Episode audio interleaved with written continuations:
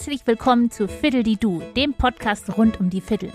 Ich bin Uli But, ich bin Fiddle- und Geigenlehrerin und Musikerin aus Hamburg und in diesem Podcast spreche ich über alles rund um die Fiddle. Ich tauche ein in verschiedene Musikstile, ich verrate euch Tricks zum Fiddlespielen, ich führe Interviews mit weiteren ExpertInnen und erzähle euch Geschichten rund um mein Lieblingsinstrument. Viel Spaß beim Lauschen! Hallo ihr Lieben, herzlich willkommen zur ersten Folge des neuen Podcasts Fiddle die Du, dem Podcast rund um die Fiddle. Und in der ersten Folge möchte ich gerne darüber reden, was eigentlich der Unterschied ist zwischen einer Geige, auch Violine genannt, und einer Fiddle.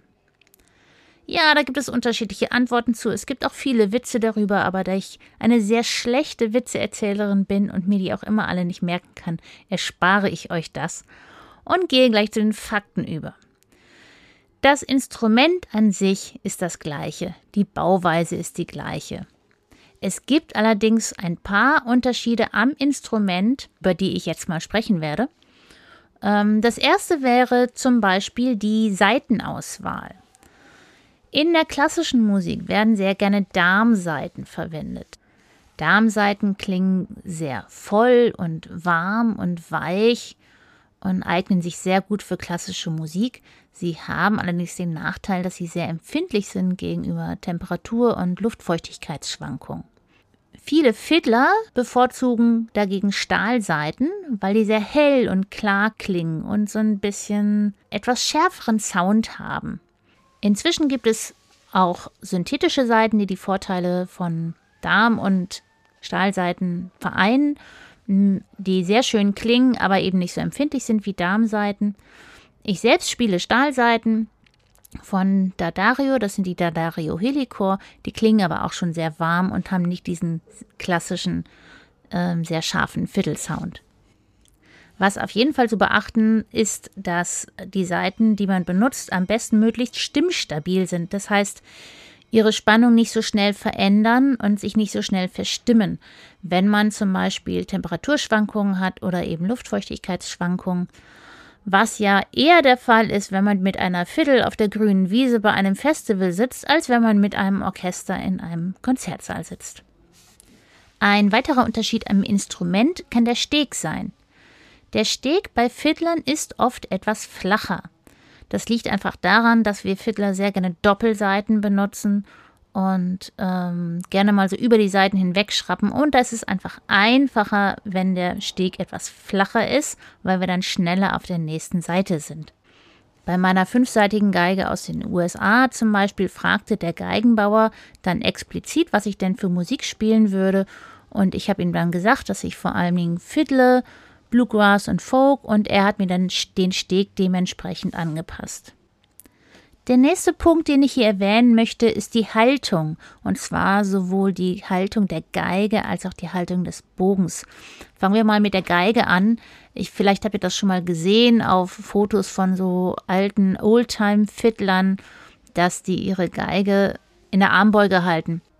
Das ist jetzt schon eine extreme Haltung, würde ich mal sagen, die auch nicht die günstigste ist. Aber generell ähm, halten Fiddler ihre Geigen nicht ganz so streng wie Klassiker. Das heißt, sie halten sie auch mal mehr mit der linken Hand als mit dem Kinn und ähm, gehen allgemein etwas lockerer mit dem Instrument um. Man sollte dabei aber definitiv darauf aufpassen, dass man die Geige nicht zu sehr und nicht zu lange nur mit der linken Hand hält und sie gar nicht mit dem Kinn hält, denn sonst geht das auf die Sehne. Wir kennen alle diese typische Geigerkrankheit, Sehnenscheinentzündung.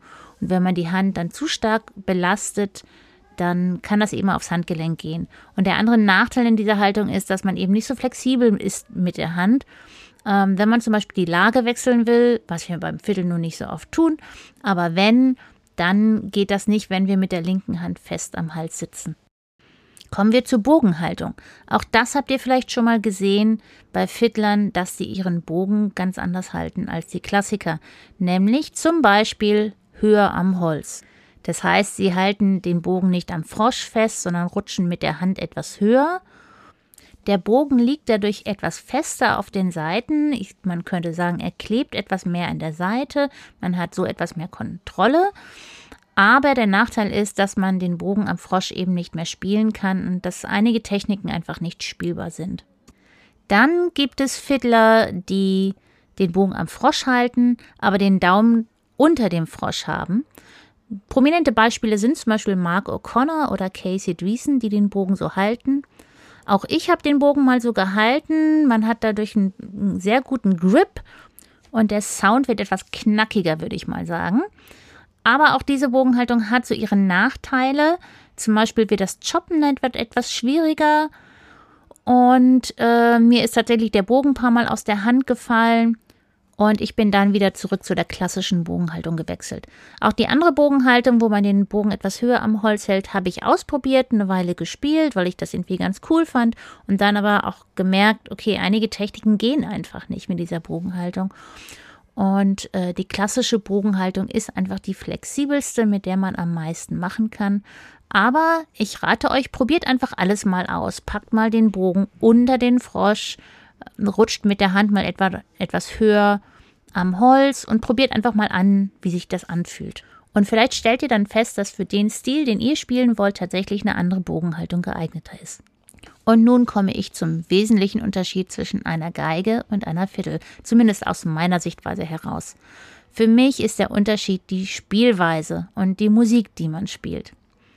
Wenn wir klassische Geige lernen, dann lernen wir im üblichen schöne Melodien zu spielen. Wir, wir lernen einen schönen Ton zu produzieren, viel Vibrato zu benutzen und virtuos zu spielen. Was wir im klassischen Geigenunterricht üblicherweise nicht lernen, ist das Thema Rhythmus und Harmonien. Und das sind zwei Themen, die bei der Viertel eine sehr große Bedeutung einnehmen. Während bei der klassischen Geige der Fokus eindeutig auf einem wunderschönen Klang liegt und auf virtuosem Spiel, liegt der Fokus beim Viertelspielen aus meiner Sicht vor allen Dingen im rhythmischen Spiel und im freien Spiel und im Improvisieren. Ich sage immer, der Ton kann ruhig mal schief sein, der darf auch gerne mal dreckig sein, aber Hauptsache der Groove stimmt. Wenn der Groove nicht stimmt, dann, ja, dann fehlt einfach was. Das heißt konkret jetzt, wenn wir Fiddle spielen, haben wir einen großen Fokus auf unsere Bogenarbeit. Denn der Bogen macht den Groove. Dazu gehören dann zum Beispiel Sachen wie, wie stark drücke ich den Bogen auf der Seite auf oder welche Bindungen benutze ich. Wenn ich an meinem Groove arbeite, stelle ich mir ganz gerne vor, dass ich keinen Bogen in der Hand habe, sondern einen Drumstick. Denn in dem Moment bin ich mehr Schlagzeugerin als Geigerin. Eine weitere Methode, an seinem Groove zu arbeiten, ist, sich vorzustellen, für TänzerInnen zu spielen. Denn denen ist egal, ob du mal einen schiefen Ton spielst, die müssen wissen, wann sie ihre Füße bewegen sollen. Und wenn die keinen guten Groove haben, dann können sie auch nicht gut dazu tanzen. Und natürlich ist das gute alte Metronom auch immer eine super Möglichkeit, an seinem Rhythmus zu arbeiten. Kommen wir zum Thema Harmonien spielen. Harmonielehre ist etwas, was wir im klassischen Geigenunterricht üblicherweise nicht so lernen. Viele haben das in der Schule mal, vergessen das dann aber wieder, weil sie es nie praktisch angewendet haben. Wenn man Glück hat, hat man ein Instrument wie Gitarre gelernt, wo es selbstverständlicher ist, dass man natürlich auch über Harmonien redet, aber als Geige hat man es da manchmal etwas schwer mit. Aber es ist sehr, sehr hilfreich, sich damit auszukennen, wenn man Fiddle spielen will. Vielleicht ist euch auch schon mal aufgefallen, dass in vielen Fiddle-Tunes Doppelseiten benutzt werden. Und dafür muss man aber wissen, welche Harmonien hinter der Melodie stecken, damit man auch weiß, welche Doppelseiten, welche Doppelgriffe man benutzen kann, um den Fiddle-Tune harmonisch anzureichern. Und spätestens, wenn man frei spielen will, wenn man improvisieren will, dann ist es fast unumgänglich, sich auch mit Harmonien auseinanderzusetzen, mit Tonleitern, mit Arpeggios, mit verschiedenen Skalen. Und wenn man sich dann von Noten lösen möchte, dann sollte man sich tunlichst mit Harmonien beschäftigen, mit Harmonielehre, wie die Harmonien zusammen funktionieren, mit dem Quintenzirkel und wie man das Ganze auf der Geige abbildet. Das ist für viele anfangs erstmal schwer. Wie gesagt, sie haben das mal theoretisch im Musikunterricht gelernt.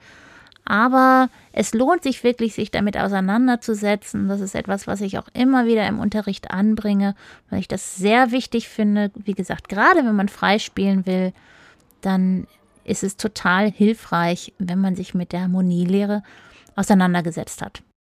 Kommen wir zu einem weiteren Thema, das spezifisch für die Fiddle ist und das sind verschiedene Verzierungen, die wir im Fiddeln benutzen. Die sind von Stil zu Stil sehr unterschiedlich, manche sind auch ähnlich.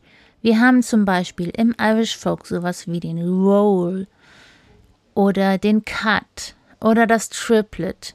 Wir kennen aus dem Blues oder aus dem Jazz oder dem Bluegrass kennen wir Slides. Ähm, es gibt bestimmte Arten von Trillern, die besonders ins, im skandinavischen Folk gerne verwendet werden. Und wie schon erwähnt, werden auch oft Doppelseiten und Doppelgriffe gespielt, die ich äh, hier auch zum Thema Verzierungen hinzuzählen würde. Diese Verzierungen machen ganz oft einen Stil erst aus, zusammen mit dem Groove natürlich. Vielleicht habt ihr das auch schon mal gemacht. Ihr wolltet euch mal mit dem Thema Irish Folk beschäftigen, seid ins Musikgeschäft gegangen, habt euch ein Notenheft gekauft oder ihr habt im Internet nach Noten gegoogelt, habt euch die runtergeladen, auf den Notenständer gestellt und dann einen Tune gespielt vom Blatt und habt dann gedacht, hm, irgendwie hört sich das überhaupt nicht so an, wie ich mir das vorgestellt habe. Und das liegt daran, dass in den Noten wirklich nur ein Bruchteil dessen steht, was man eigentlich spielt. Wenn ihr Noten von einem irischen Tune habt, dann seht ihr da eine Möglichkeit, wie ihr diese Melodie spielen könnt, aber in den meisten Fällen werdet ihr nicht sehen, welche Verzierungen ihr einbauen könnt, welche Variation ihr spielen könnt, welche Bindungen gut wären für diesen Tune und das sind alles Sachen, die den Tune erst wirklich zu einem Irish Folk Tune machen, so dass er sich dann auch wirklich so anhört, wie ihr ihn vielleicht mal auf einer CD gehört habt. Und hier kommen wir auch schon zum Thema Improvisation, denn kein Fiddler spielt einen Tune genauso wie der nächste Fiddler. Ihr habt bei jedem Tune unendlich viele Möglichkeiten, diesen in den kleinen Details zu variieren das kann mal eine kleine Abwandlung der Melodie sein, das kann aber auch eine Verzierung sein, die ihr mal hier spielt und mal da. Ihr könnt verschiedene Verzierungen einsetzen, ihr könnt verschiedene Bindungen einsetzen, ihr könnt dem Tune einen bestimmten Groove geben.